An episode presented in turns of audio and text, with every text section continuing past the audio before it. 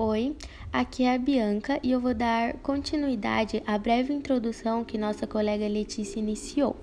Bom, como citado, campo elétrico é um conceito que surge na física para explicar a ideia de forças que atuam à distância, que não precisam de contato para ocorrer. Como citado anteriormente, é uma região do espaço na qual um ponto material fica sujeito a uma força.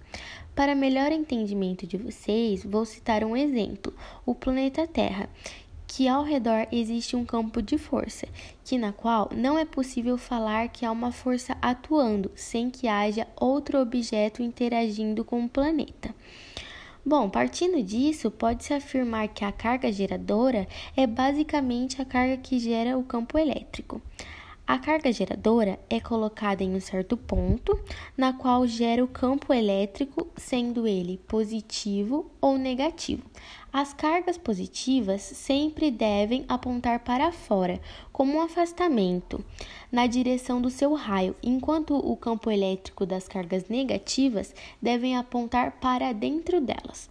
Bom, para facilitar o entendimento de vocês, podemos observar aqui na imagem que disponibilizamos ao lado, onde as linhas cujas direções tangentes sempre indicam a direção e o sentido do campo elétrico.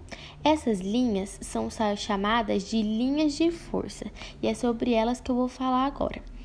Bom, as linhas de forças são um conjunto de linhas imaginárias dispostas de qual forma que a força que atua sobre uma carga de prova positiva em qualquer ponto do espaço é a tangente à linha naquele ponto.